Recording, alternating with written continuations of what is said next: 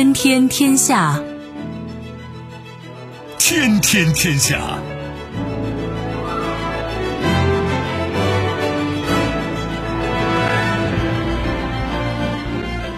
历史穿行者，新闻摆渡人。各位好，我是重阳，这里是天天天下。世界纷繁复杂，新闻随时发生。来看今天值得关注的几个消息啊，一个很重磅了，中美就第一阶段经贸协议文本达成一致。再有，北斗覆盖一百多个国家和地区，将完全开启全球时代。还有，美国在阻止日本和英国合作研发下一代战斗机。另外，瑞典的环保少女通贝里成为时代年度人物。几件事情都颇值得玩味吧，我们一一道来。欢迎你使用传统收音机或者手机来收听我们的节目啊。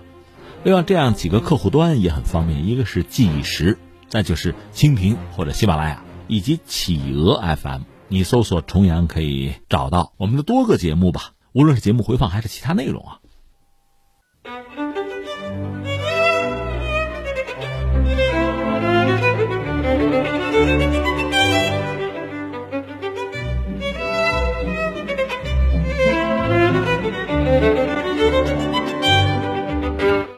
天天天下，我是重阳。先来关注一下中美就第一阶段经贸协议文本达成一致这个事儿。我们说的要非常的精确哈，中美就第一阶段经贸协议文本达成一致。其实涉及到中美贸易之间这点事儿，有一段时间没关注了。其实就在等这一天，因为该说的都说了，我们现在就看结果吧。在十三号晚，中方关于中美第一阶段经贸协议的声明对外发布。声明说，经过中美两国经贸团队的共同努力，双方在平等和相互尊重原则的基础上，已就中美第一阶段经贸协议文本达成一致。那么，国家的五部委有关负责人还就相关情况有一个记者会。你看，现在网络上吧，很多这个所谓标题党啊，语出惊人，动不动就是今夜全球无眠哈。其实这个消息算是深夜传来的一个真正的重磅消息。中美双方它是就第一阶段啊，既然有第一阶段，可能今后还有第二、第三阶段。其实你看，从去年开始到现在，中美双方呃，一方面你看一个硬币是两个面，一方面呢就是贸易摩擦，另一方面呢因应的这个摩擦就有贸易谈判，要非常曲折啊。也算是谈谈打打打打谈谈，一直到现在，这叫第一阶段是吧？我觉得我们国人在整个这一年多哈，个人的感觉还是体现出一个就总体的非常理性和成熟的心态，就是该干嘛干嘛。所以你看，现在第一阶段谈成了，或者说接近啊，最终双方签哈，这当然是个好事儿。还会有第二、第三阶段，这无外乎两种可能：一个是之后谈的也会比较顺利，因为万事开头难嘛，良好的开端是成功的一半嘛。如果谈得好，对双方各自国内经济、对彼此之间的经贸联系、对全球，那都是好消息。那还有另一种可能呢，就是说，如果将来第二、第三阶段谈的不好，可能翻回来对第一阶段也会产生不利的影响。就是我觉得两面我们都看到。前两天节目我还在聊，其实人们最担心的是什么呢？是不确定性，是吧？去医院做一个检查。结果大夫告诉你，你猜猜哈，这 你就没谱了。如果告诉你有病不怕治吗？该吃药吃药，该开刀开刀吗？只要是确定性，就好办；不确定性要命。可是我们往往面对的恰恰是这种不确定性。既然如此呢，自己调整自己的心态嘛。见过大世面啊，泰山崩于前色不变，啊，这是一个比较理想的姿态。所以我想，我们用这样的心态来看待这个第一阶段的成果。看待未来可能的第二、第三阶段是不是就比较好？那一般说来呢，现在这个文本双方达成一致，双方政府要签吧，然后要这个公之于众吧，然后就照单执行了吧，应该是这么一个过程啊。目前我们所了解的这个协议文本大概包括的范围是比较多的，包括知识产权啊、技术转让、食品、农产品啊、金融服务啊、呃汇率啊，包括透明度啊、扩大贸易、呃双边评估和争端解决等等。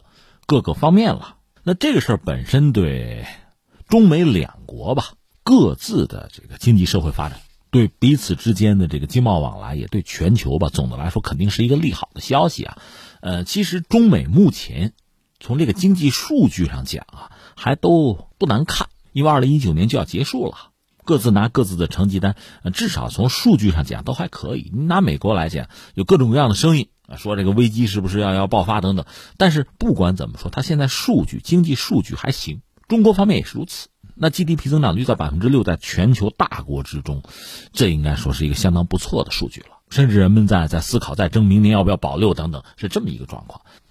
咱们抛开其他的各种因素不说，比如说特朗普要争取连任什么的，不谈这些东西，只说中美目前的经济状况啊，基本的成绩单都还行，不难看，比较稳定。这恐怕也是双方最终能够达成一致协议啊一个基础。如果任何一方出了问题，一溃千里，落荒而逃了，那还达成什么协议啊？如果达成，也谈不上是什么平等协商了。其实说到中国经济呢，如果单说中美之间这个第一阶段现在达成的这个成果，还不足以让我们对中国经济有一个全面的了解。可以结合什么看呢？就是刚刚的这个中央经济工作会议，对二零二零年基本上有了一个。比较完整清晰的定调吧，讲当前和今后一个时期中国经济稳中向好、长期向好的基本趋势没有变，所以说还是要坚持用辩证思维看待形势发展变化，增强信心，善于把外部压力转化成深化改革、扩大开放的强大动力，集中精力办好自己的事情。确切的说，这样几点很值得关注啊，一个是强调一个稳字，稳是一切工作的总基调。另外呢，说金融环境会更加的友好，货币政策和财政政策呢更侧重结构性，也还谈到了加强基础设施建设，还有加强城市更新和存量住房改造提升。一个是基建，一个是旧改，这可能成为托底投资的关键。当然，这个涉及到房地产调控没有放松，但调控目标是稳。资本市场改革也要继续深化。农业方面，二零二零年会受到中央的特别关注。这个我们不说更多了，就是在这样的一个对二零二零年的就整个形势的研判和就出牌，在这个基础上，在这个当口吧，传来消息，就是中美的第一阶段这个协议文本现在基本上谈出这么一个成果吧。所以实际上对中国来讲呢，是有利于我们稳定自己的经济增速，提振民众的信心。那明年中国如期实现 GDP 再翻一番，就更有把握。这个翻一番就是相对二零一零年嘛，这是我们一直以来的那个规划了。而且经贸谈判拿到这个阶段性成果之后，对于金融、对于汇率，应该说会更趋于稳定吧。作为中国来讲，主动调控的空间也会变大。那么作为民众来讲，对经济的乐观情绪会升温，预期向好。当然，首先我们想外贸。就相关的产业、相关的行业、企业、相关的城市，外贸重镇会首先得益吧，所以经济会有一轮新的就是提振啊、提升啊，你叫回暖也行吧。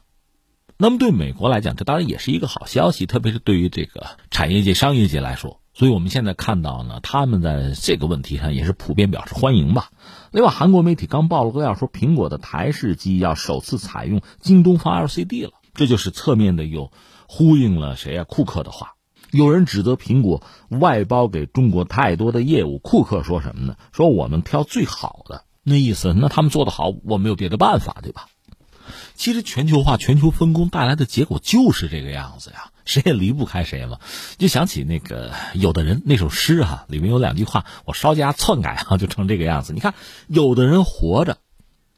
那大家都能更好的活，那大家会把他抬举的很高很高。那有的人活着，别人就不能活，这样的人的下场也可以看到。当然，中美两个大国吧，真正的大国，全球从经济实力上讲排到前两位。这两个国家如果说大贸易战，对全球经济肯定是坏消息。那反之，如果双方能够谈个东西出来，那对全球的经济肯定是提振。那二零二零年对各国各个经济体吧，肯定看到更多的亮色，这是不言而喻的吧？那就是这个事儿，如果感慨几句呢？我觉得三点，第一个是什么呢？我想起想真远，我想起这个曼联的主帅福格森，老头已经退了啊，而且他好像去年脑溢血了吧？好在是缓过来了，不容易啊。这老头牛在哪儿呢？他带领的这个曼联队啊，他是一支全球闻名的球队吧？大概人们算了，全球啊，每二十个人里就有一个曼联的球迷，就有一个粉丝。你看，英国才六千五百万人，而且应该说大多数人不会是球迷，对吧？福格森带领的曼联队，他不是为曼彻斯特踢球，不是为英国人踢球，是为全球的球迷、全球的粉丝踢球。他成功了，他做到了。另外还有一个什么呢？曼城队有曼联，有曼城，都是曼彻斯特的嘛。那个曼城队就咬着这个曼联队，就是做对头嘛。我跟你对着干，争啊！而曼联就是福克森从来不搭理，自己该干嘛干嘛。为什么呢？就福克森想的是做全球最好的球队，他已经做到了。而那个曼城队就天天咬着这个曼联，就盯着你跟你干。而福克森不跟他干，不搭理他，忽略，因为有更大的目标。结论是什么？有时候这种竞争啊，损害竞争力，他让你偏离你原来的目标，你亦步亦趋跟在别人后边，那你肯定是赢不了的。昨天我们谈到这个俄罗斯的航空母舰就这毛病，其实俄罗斯的就苏联的吧，这个海洋战略、海军战略也是这个毛病，它不只是海洋上啊，别的也是。咱就拿航天来说，本来苏联是走在美国前面的，是美国跟着他跑。你看，一九五七年苏联发射人造卫星，之后又把加加林送到太空转了一百零八分钟，绕地球转一圈，这美国是落后了，也吓够呛。怎么办？也是发射卫星，也是把人呃送到天上去绕地球转一圈。这美国也做了，但如果只是到这儿为止，你跟在苏联人屁股后面，你赢不了。所以美国人要想翻盘怎么办？把人送到月球上去，阿波罗计划吗？到这儿一翻盘，自己就主动就跑到前面去了。反而苏联呢，战略上出了很大的问题。你比如本来苏联想的很好，搞这个永久太空站，就在地球轨道上啊。用这个火箭就搬家吧，把很多部件放到天上，组合成一个永久太空站，绕着地球转，这不很好吗？又领先了。美国人想搞什么呢？搞航天飞机，因为美国市场经济觉得那玩意儿是不是节省成本？实际上算错账了，也没节省啊。航天飞机这个计划等于失败了。现在，可是你看苏联翻回来，你有航天飞机，我也得搞啊，也搞了个航天飞机，就那暴风雪号。到苏联解体的时候呢，他那个飞机无人情况下飞过一次。然后就扔在仓库里，一直到有一天暴风雪真的把库房压垮，飞机给砸了，这算完。不是这样竞争的，所以你看到这儿，你会体会到，就是这次中央经济工作会议里面又是那句话嘛：做好自己的事情啊，做好自己的事情，你自己有自己的目标，有自己的路，咬着牙往前走啊，千万不要被其他。各种枝节、各种打扰、各种事情牵扯太多的精力，这像下围棋。下围棋不是说双方没有贴身肉搏，没有这个扭在一起啊，短兵相接有，但是你该怎么落子儿，全局的战略总要有吧？这是我一个感慨啊。第二个想说什么呢？还是说到中国自身的特点吧。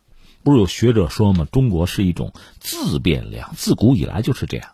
在整个全球体系里，中国这个自变量，这个力量本身也很大，对全球的影响也很大。你自己改变，对整个世界的影响就非常之大了。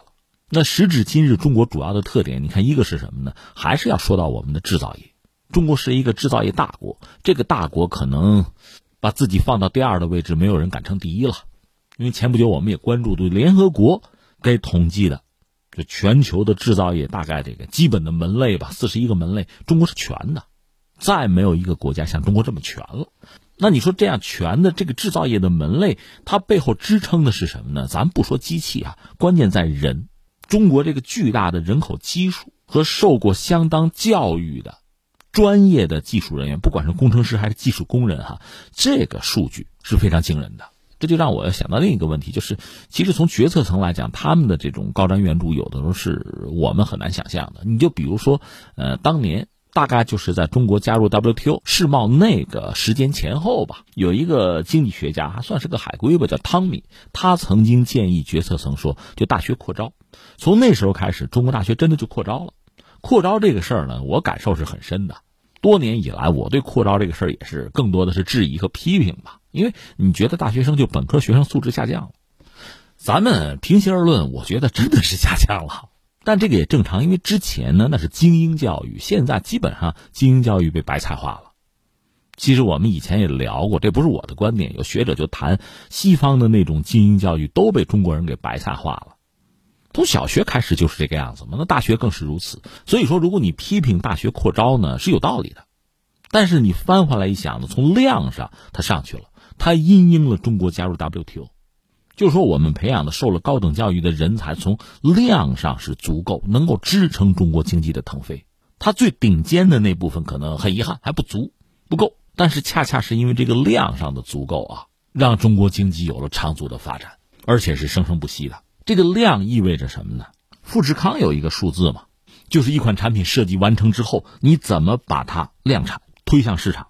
富士康做这个事儿的人是五千工程师，就是说他不是做什么概念的创新啊，产品的创新啊，就是你设计好了之后怎么把它量产，就有五千人扑上去伺候你做这个事情。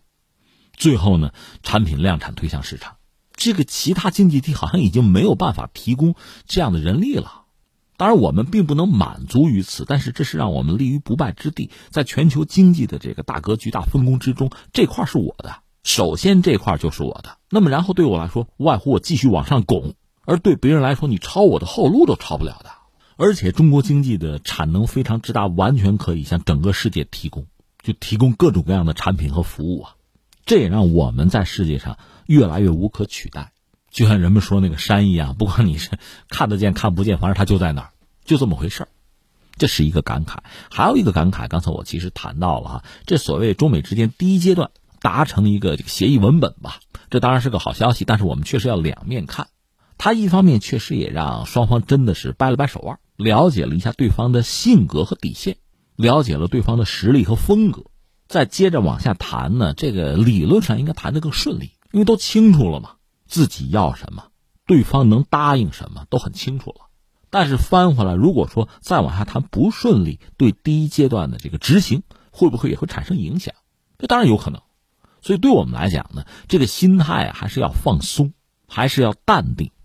就回到刚才我们说的，该干嘛干嘛去，自己做自己的事情。尘世之中各种各样的打扰随时会有啊。你该接招得接招，该应对要应对，但是千万别忽略你自己该做什么，你的目标、你的道路，这个你要搞清楚，别跑偏。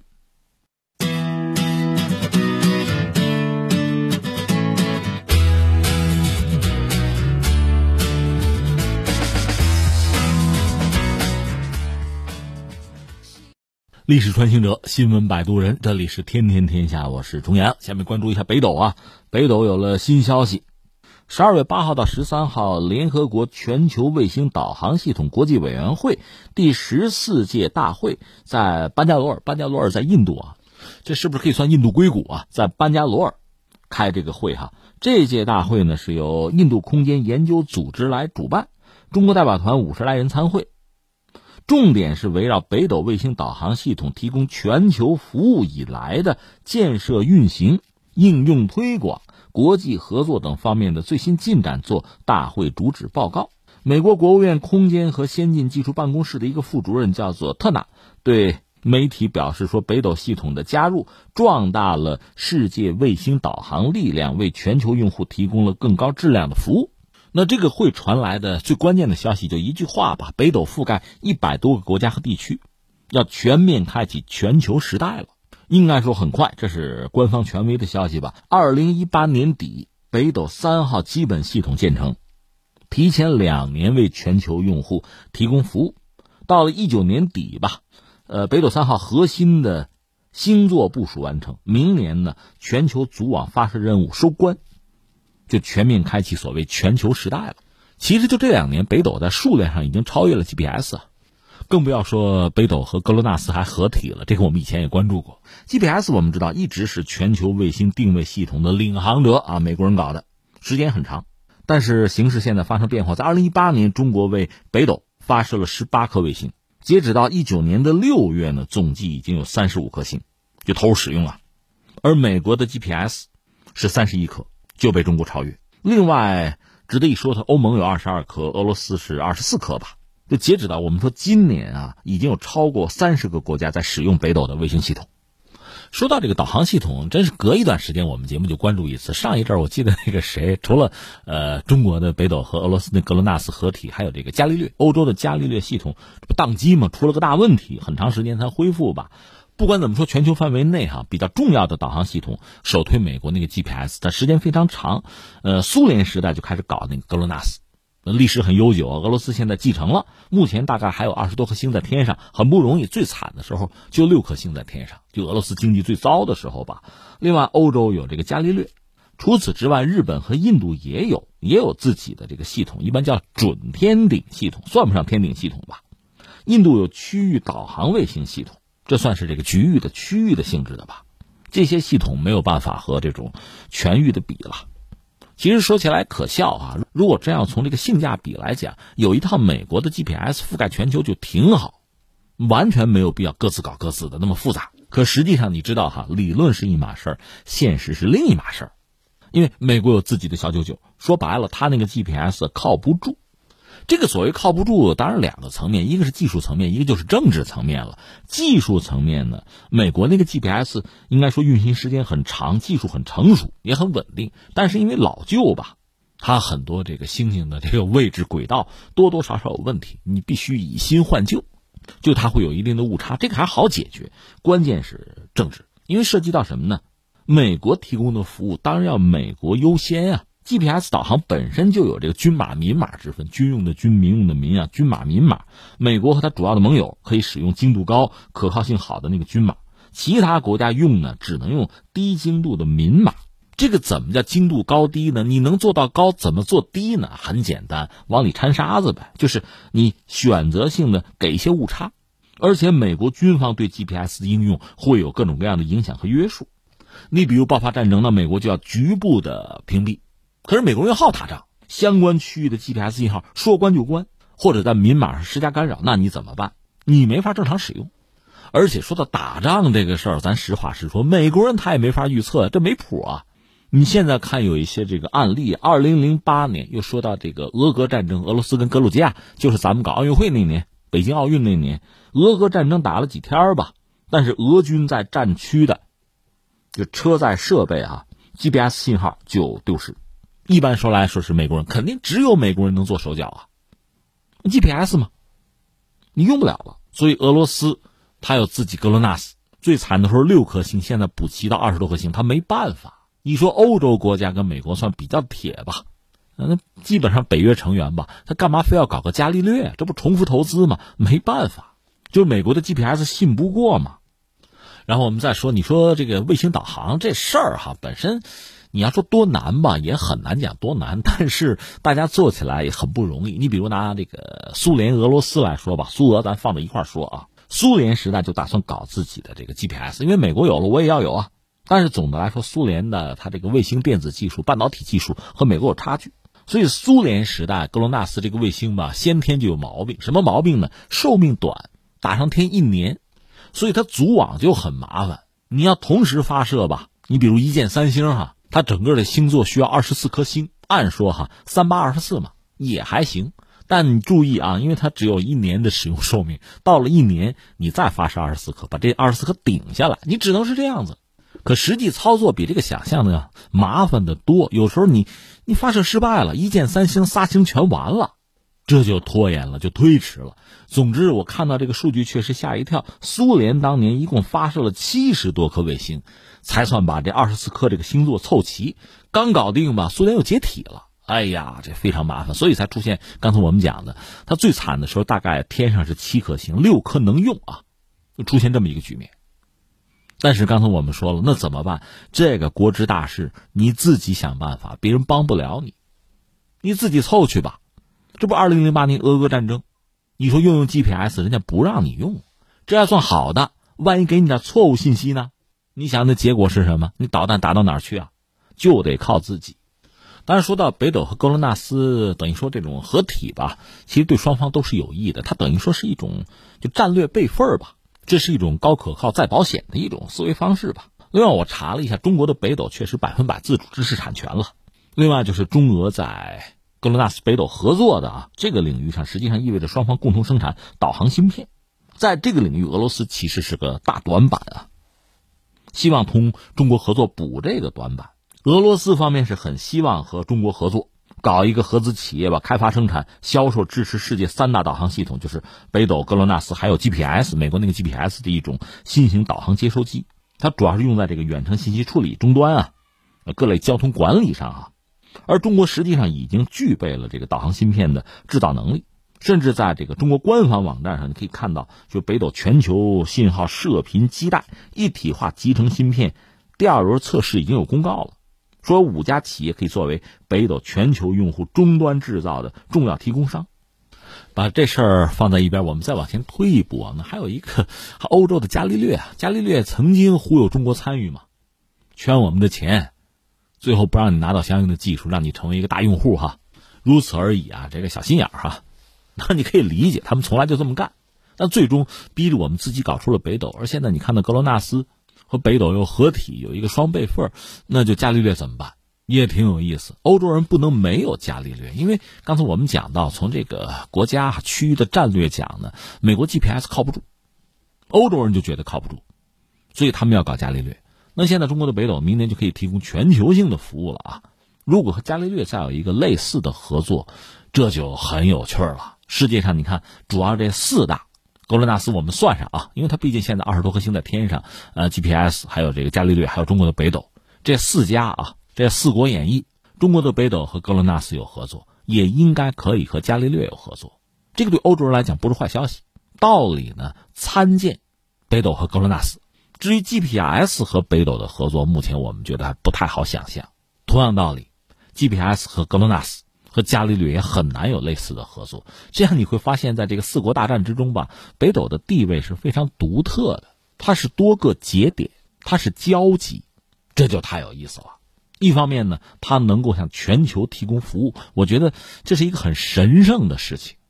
什么叫大国呀？向全球提供服务，这是大国。另一方面呢，北斗系统它确实有后发优势，它如果能够和全球几大系统啊，那竞争是难免的，又有合作，哪怕是和其中一部分合作啊，那他的位置、他的影响力、他的话语权也就不言而喻了。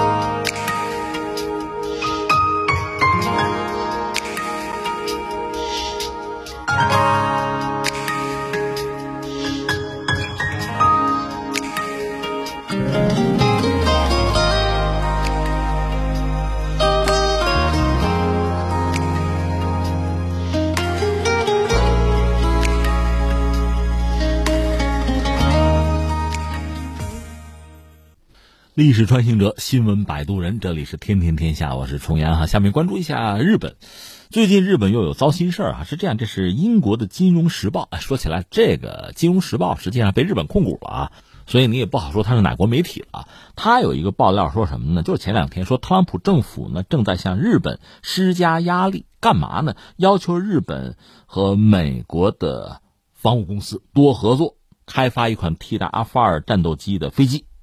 问题这有个前提是，日本正打算和英国宇航系统公司，就那个 BAE 系统公司合作，就搞一款新飞机，是要减少对美国武器的依赖。重复一下，日本呢想和英国搞一款飞机，现在美国方面插了一腿，不行，不许。这个新闻是这个意思。那按照这个报道讲呢，长期以来日本一直希望研发一款强大的国产的飞机。在去年呢，安倍和美国人签了合同，买一百零五架 F 三五隐身飞机。在这之后呢，日本国产飞机的研发计划开始紧迫起来。你说紧迫什么呀？买了美国飞机，不是时间上就宽裕吗？没有压力，钱，你把钱交给美国人买美国飞机，那你自己研发飞机还有经费吗？紧迫是紧迫在这儿了。所以我们一再讲，现在一说什么武器什么的，它已经不简单的是枪啊炮啊。坦克、飞机不是这个，它背后是什么呢？是非常巨大的利益，既是经济的，也是科技的利益。那有了利益就要博弈，这是一个你死我活的争斗啊，此消彼长啊。日本确实希望明年的二零二零年嘛，搞一款新飞机，替换自己已经老旧的 F 二战机。大伙儿再解释啊，这笔交易的价值算了算，怎么也几百个亿美元吧。日本考虑自主开发。和这个美国的洛马公司、洛克希德马丁公司合作，或者和英国的 BAE 公司合作，这故事就来了。你看，我们讲讲成了个《三国演义》了，就是日本、英国加上美国啊。我们先说日本，日本航空工业吧，曾经也还行，在亚洲还是数得着。那早了，我说二战以前了。呃，你看有一个著名的日本动漫的大师啊，宫崎骏，他现在是不是又复出了？当年那个收官之作叫《起风了》。讲的实际上是日本一个飞机设计师叫绝月二郎吧，他的故事就是著名的那个零式战斗机的设计师啊。那个时候就日本零式飞机，那还是很牛的。在这个前不久热映的那个《决战中途岛》里面，也能看到那个零式飞机的影子啊。这个飞机性能特别好，而且的这个续航力啊，就天上待的时间超长，特别灵活。当时一出事呢，就把当时欧美的飞机打得满地找牙。后来人们发现它最大的缺陷是什么？一个是发动机不行，就是功率小，到不了一千马力啊。这说到底，日本的航空工业就整个工业基础制造业的能力是不足的。它发动机功率不够怎么办呢？只能减轻飞机的重量。你比如说用一种特殊的这个铝合金的蒙皮，那个蒙皮呢就是寿命很短。那不管了，先用。另外呢，就是打各种减轻孔。铆钉呢，能用细的就不用粗的。飞行员也不要装甲。他是通过这么一种方式获得了高度的机动性。你不被别人打着还行，一旦打着，马上就完蛋。这当年他航空工业能够达到的一个水平。那到二战打败了吗？打败之后被美国就占了，他真正的航空工业就谈不上。我们以前也聊过，你看美国一个不愿意他发展一个很完整、很完善的航空工业。万一将来再打我怎么办？这是一个。再有一个，你真的搞起来之后，你的产品对我的产品会形成竞争压力。你卖的好，我就卖不出去了。还有一个，如果你搞出来之后，那我的东西卖给谁呀？我还指着你卖我的东西呢。所以你看，在二战以后吧，就是日本这个，一个是民级就不用说了，就是他那个航空自卫队用的都是美国飞机，什么最早的这个 F 八六。什么 F 四鬼怪式，什么 F 十五，这都是买的美国飞机。到最新的买的是 F 三五。实际上，日本人一直想买美国那个 F 二十二，美国人不卖，所以只好买这个 F 三五啊，没办法。另一方面，你说自己的航空工业想不想搞？当然想搞。而且日本在某些领域是比较先进的，比如那个复合材料，比如它那个半导体，甚至现在发动机做的也还不错啊。但是整个搞一架飞机出来，不行。这就说到刚才我们聊那个 F 二战斗机哈，那上个世纪七八十年代的事情了。日本想搞，因为经济也腾飞了，想搞自己的航空工业，搞一款飞机。那当时理想爆棚啊，我看到过各种各样的这个气动布局的设计哈。但是最后美国一巴掌拍死，不行，你要搞的话，我这儿有个 F 十六，你照着山寨吧，你抄它吧。最后 F 二呢就大号的 F 十六，而这里边很多东西都是美国人提供的。说到底，我不愿意让你搞。但是现在这个 F 二本身呢，又快到寿命了，而且数量也不是很多，所以日本人说我还得搞一款国产飞机啊。日本以前搞过一个叫新神，是个这个验证机啊，其实也不是很成功，飞了没几次就有放下了，自己搞不出来，搞不出来呢，那我要不找别人合作吧？刚才我们说了，跟美国合作也行，就洛克希德马丁公司。你想美国人一个是愿不愿意跟他合作？你掏钱吧，我帮你搞可以，但是怎么可能全心全意啊？这就说到英国，英国呢，也有自己的努力，比如他那个 BAE 系统公司哈，也要搞自己的五代机甚至六代机，但是国家不争气，没钱，没钱呢就没有太多的投入。呃，虽然说这个公司啊有一些技术，有一些这个尝试啊研发有，但是没钱搞不下去嘛。那既然日本愿意合作，就有人投钱嘛，有投钱的这事儿就能往下搞。赶上英国脱欧。在英国脱欧之前也挺好玩的，就是你看七八十年代、八九十年代，这个欧洲几个国家大国吧，呃，搞了一个空客，这民机的研发最终能够和波音竞争，大概是市场上平分秋色吧。在军机研发上一般搞不成，因为大家这个小九九利益太多，用谁的发动机啊，在哪组装啊，是吧？呃，各自占多少份额呀？因为欧洲国家吧，这空军都不大。就消化不了多少飞机，关键是向外卖，这里面涉及到太多的利益了，往往谈不成。结果最后五代机谁也没搞出来。到现在，说是德国和法国呢想搞六代机要合作，但是没等合作呢已经打架了。法国人的意思就是说，咱们做出来之后啊，谁买咱都卖，就挣这个钱呀。德国人不行啊，德国人说我们这个意识形态啊、人权呐，这个不能谁都卖啊，这就已经不愉快了。英国又脱欧，更加的势单力薄。他自己你看用的都是美国飞机，但是他有几家企业还是做的不错，比如那个 BAE 系统公司，还是有一些成果搞出来。关键是没钱，谁给投钱？现在跟日本有可能一拍即合，在这个关键时刻，美国人站出来说不行不行，日本人你只能跟我合作，你不要跟英国人合作。你想前两天我们说英国脱欧这个事儿吧，就很糟心，这不昨天刚谈到吗？约翰逊现在哎已经成功的就是真的做首相了。就职了，摆在他面前的一个是一把天能不能把欧就脱了？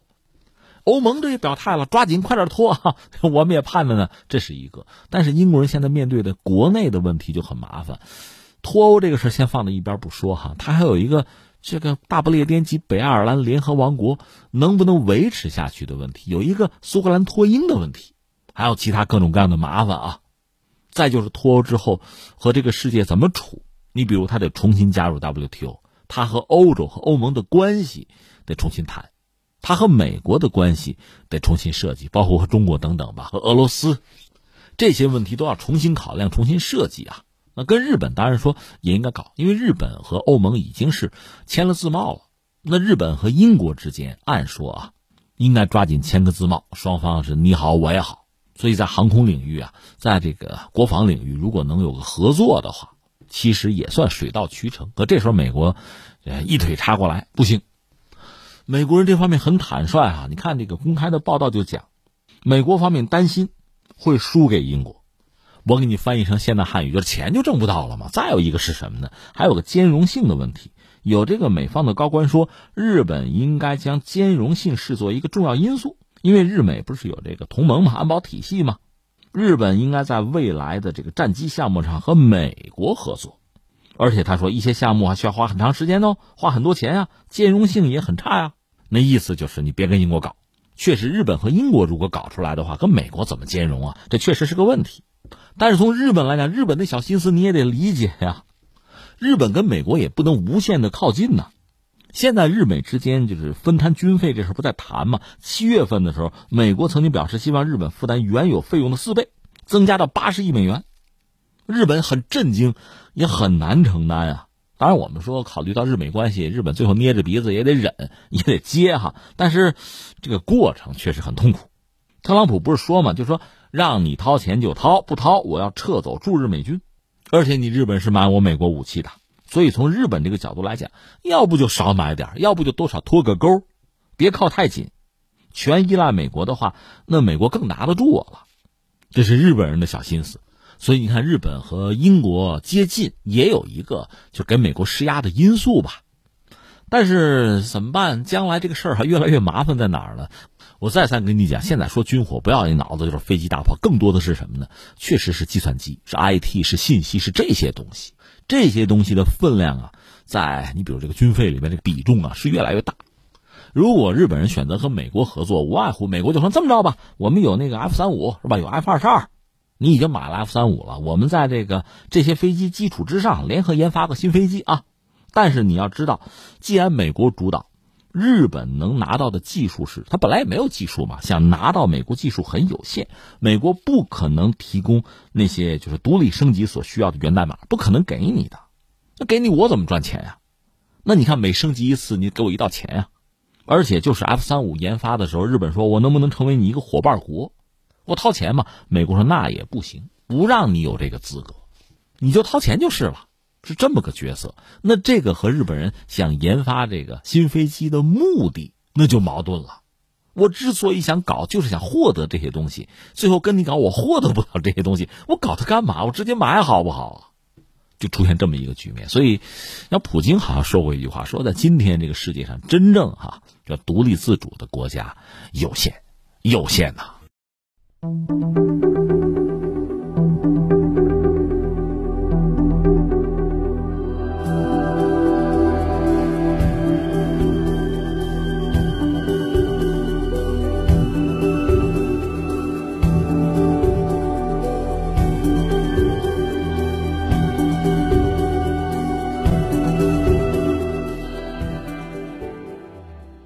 天天天下，我是重阳。下面我们关注一下，又是那个环保公主啊，那小女孩啊，呃，各种翻译吧，有翻译成通贝里的，有翻译成桑伯格的，格雷塔桑伯格，各种说法吧。总之，美国著名的那个《时代周刊》的二零一九年度人物是把瑞典这个环保少女啊选中了，成了她了。这位以前我们节目也关注过，她大概是八岁的时候吧，就开始接触到环境问题，而且受到困扰。之后，十五岁在瑞典议会外就有这个抗议活动，掀起了这个关注气候变化的运动吧。那现在已经十六岁了，说是以一己之力，至少有人这么说啊。那我不太认同这个说法，一己之力在推动全球环保运动进程。但他因此得到很多的褒扬吧，拿到诺贝尔奖的提名，他是这个最年轻的一位吧。我估计早晚能拿到诺贝尔奖。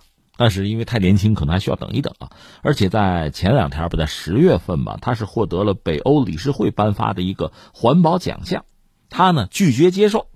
小话说的很好，说环保运动并不需要更多的奖项，我们需要的是当权者倾听科学的声音。哎，说的挺好。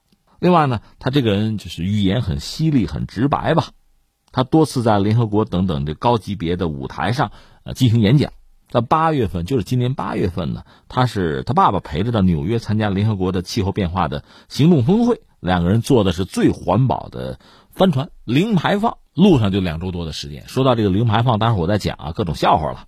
他也有很经典的一幕哈，痛斥与会者，就是峰会嘛，都各国领导人嘛，你们用空话夺走了我的童年和梦想。他说，人们正在死去，正在遭受苦难，生态系统正在崩塌，我们处在大灭绝的开端。而你们还在鼓吹金钱和持续的经济增长神话，你们竟敢这样做！你们竟敢啊，竟然敢！这句话就引起全球广泛的关注。当然，很多人也在取笑和批评他吧，包括这个特朗普。特朗普还曾经转发过他演讲的视频，四褒十贬，就讽刺他呢太天真。普京呢也曾经就评论说，没有人向他解释，现在世界是复杂而且不同的，很多发展中国家。无法走和瑞典这种财富水平的国家一样的道路。呃，这位小姑娘，我们节目也关注过，而且还不是我们瑞典的网友就扒出她她的家庭她成名的这个经历啊，指出她的背后是有推手的。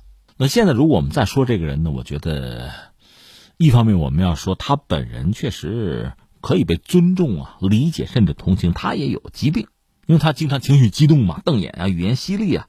说这个小孩子在十一岁的时候，呃，被确诊患了阿斯伯格综合症，这是自闭症的一种吧，很难和人正常交流，而且十分固执、易怒或者叫喜怒不定吧。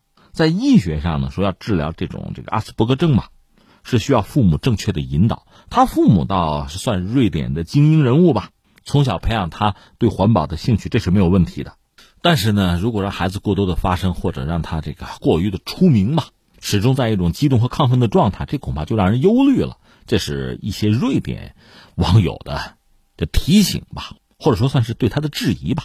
另外，他本人有一些言行也招致了一些网友的不满，比如他口口声声保护地球，但是在火车里吃饭的时候，大家看到使用大量这个塑料制品、餐盒什么的，而且吃面包不吃面包边儿，吃芯儿啊边儿直接扔掉。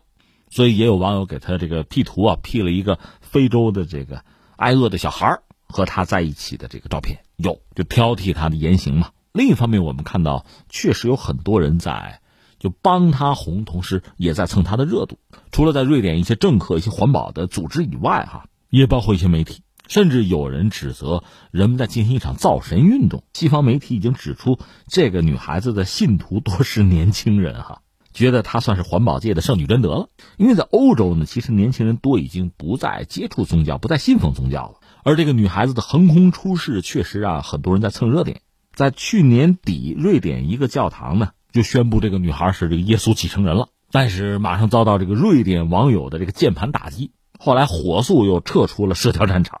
因为这个女孩是四处溜达嘛，而且喜欢这个低碳环保的出行方式，比如跟她爸爸这不是坐帆船啊，这是要过大西洋的啊。另外，他们也比较青睐火车，认为火车低碳环保。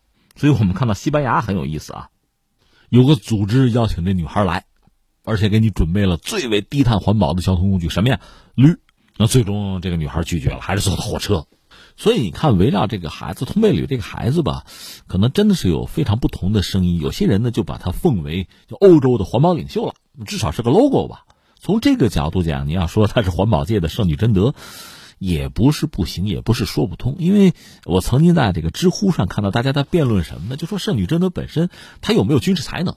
那当时是英法的战争期间嘛，她是这个作为一个农家少女，其实都应该是个不识字的文盲吧。她是振奋了法国人的民族精神，抵御英国人的侵略啊，最后是被作为这个女巫给烧死了。圣女贞德嘛，那这个人只是作为一个精神上的啊。对法国人的一个鼓励，这么一个力量，还是他真的精通军事，天降大任，就带着法国人打了胜仗，其实很有意思。这样一个话题，那翻回来说，这个女孩子本身她只有十几岁嘛，相信她在环境保护这个领域的知识啊，这方面的造诣啊，恐怕不会太深，更多的还是在情感上。作为一个小孩子吧，用最质朴的、最童真的这个言语和态度向世界发问，这样理解是不是可以啊？总之，很多人很推崇他，这连造神运动都有了嘛。但另一方面呢，还有很多人在质疑他，质疑他背后有很多蹭热度的人、谋利益的人，甚至包括他的家人。他的母亲好像也再版了自己的这个传记吧。在那传记里，把这个小孩子描述成一个完人吧。另外，什么政客呀，什么党派呀，NGO 啊，这样那样的团体和组织啊，那就等于把它作为一个棋子和工具了。我们看到的可能是这样一个复杂的图景吧。当然，你对这个女孩子什么样的态度，我只能说，如果就人论人，就事论事这个小孩子本身我还是尊敬的。但至于他的表述的很多观点，包括它背后的某些力量，恐怕我们就要具体问题具体分析了。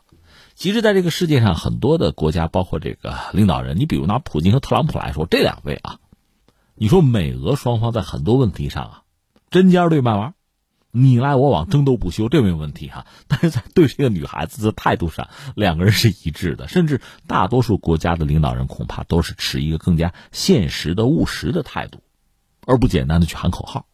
很有意思，你看，对这个所谓天秤币，就那 Facebook 搞的那个数字货币，绝大多数国家的政府就官方的态度是一致的，不认同、不支持、不接受。为什么？自有原因。所以对这个女孩子，你看这个连普京带特朗普，基本上哈，谁也不会和一个小孩子去斗啊，去红脸儿。但另一方面，恐怕又都谈不上支持，连哄都不愿意哄，这可能很说明问题。那最后我想说什么呢？就涉及到环境保护，这确实是一个大问题。就我个人来讲啊，年轻的时候，反正比现在年轻的时候，应该说也很关注，现在也很关注。但那时候可能真的是更单纯，更愿意就环保谈环保，就环保论环保。可是时至今日，你发现环境保护不是单纯的一道题，它和这个世界是联系啊、捆绑啊、纠缠在一起的。这个问题为什么解决起来难？如果环保只是一个什么事做与不做，那真的是简单就好办了。就像我们垃圾分类，无外乎分个什么干垃圾、湿垃圾，真是到这一步哈，做也就做了。难在哪？环境保护和什么呢？和发展、和贫困、和平等，甚至和战争、和历史等等诸多的问题是搅在一起的，纠缠在一起的。所以你要解决这个问题，忽然发现是牵一发动全身。普京那个问题问的很现实。你是一个瑞典人，瑞典是一个高福利、极其发达的国家，所以这就成了什么呢？何不食肉糜啊？对吧？你们没饭吃，没饭吃，吃肉嘛。作为一个皇帝问出这样的问题没有错呀。类似的故事，你比如我看到那个笑话，作为一个农民来讲，他会想：那当皇帝，他那锄头肯定是金的，是吧？那皇上娘娘天天吃烙饼卷大葱，对呀。他从他那个角度看到的就是这些呀。可你知道，现实并不是这样。而我个人对这个小孩子的期待，也不是说仅仅，你看十来岁的小孩子，他可以说环保很重要，我们要关注，是对的，没问题。他这个年龄也就说到这儿了，但是他会长大。如果他二十五岁、三十五岁还只会说这句话，那就不够了。这个世界或者我们人类面临的最大的问题是，你越来越发现世界是复杂的，是相互纠缠在一起的。我们之前节目也聊过科技停滞这个话题。科技停滞，为什么它是进步带来的问题啊？你比如说，当年一个牛顿，我们大约说不是传说他侄女说的吗？就苹果砸到脑袋上，马上这个万有引力定律脑袋里就出来了，一己之力，天纵奇才。可能没等苹果砸到脑袋上，他就想出这个东西来了，一个人就够。你再比如说，哎，正好你听我另一个节目，就是今天大不同。十二月十七号，我会讲那个莱特兄弟发明飞机，哥俩搞自行车的，把飞机造出来了。这当时都是可能的，没问题啊。那个他们的竞争对手 Cotis 一个人就干这事儿啊。可问题现在不行了，一架飞机可能是几百万个零部件，它不是一个人搞得成的了，它就需要大的，都不是一个团队的问题，全球的协作分工啊，非常复杂。而且各种各样的知识体系都非常的深。以前我一个人，我就可以成为一个百科全书式的人物，我什么都懂。现在你试试，吹牛都不带这么吹的了。每个学科、每个分支都非常复杂，你说你想搞点科研，搞点创造，你就把现在人们走到哪儿了，把这个问题先搞清楚。这大半辈子已经过去了，所以你看，科学的这个停滞啊，技术的停滞是进步带来的一个后果吧？啊，至少我这么觉得。同样道理，你说环境保护，这确实是个大问题，值不值得我们焦虑？太焦虑了，太着急了。可是你说怎么解决这个问题？它会带来一系列的后果。咱就说用电动汽车哈，这现在是主流啊。那电动汽车那锂电池将来报废之后怎么办？你考虑过没有？它还是环境问题啊，它只不过转换了一个形式而已啊。可能这个用化石燃料，这个排放问题解决了，那别的问题又出现了，按下葫芦起了瓢。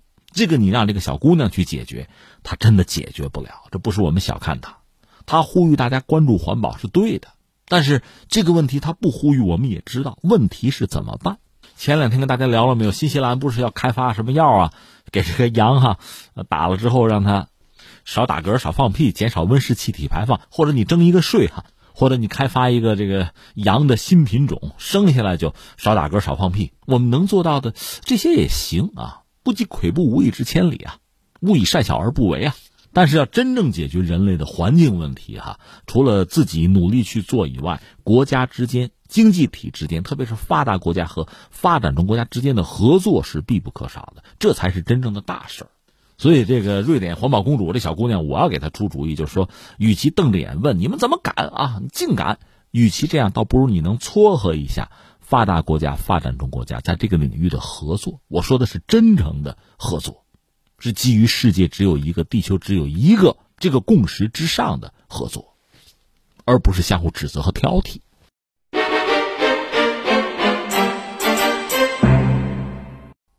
好，各位，以上是今天节目的主要内容。我是重阳。最后再提醒各位一下，收听我们的节目呢，可以用收音机选择调频幺零四点三河北综合广播。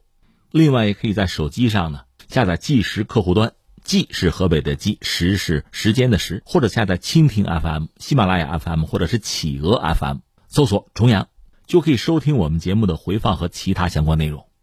以上是今天节目全部内容，我们明天再见。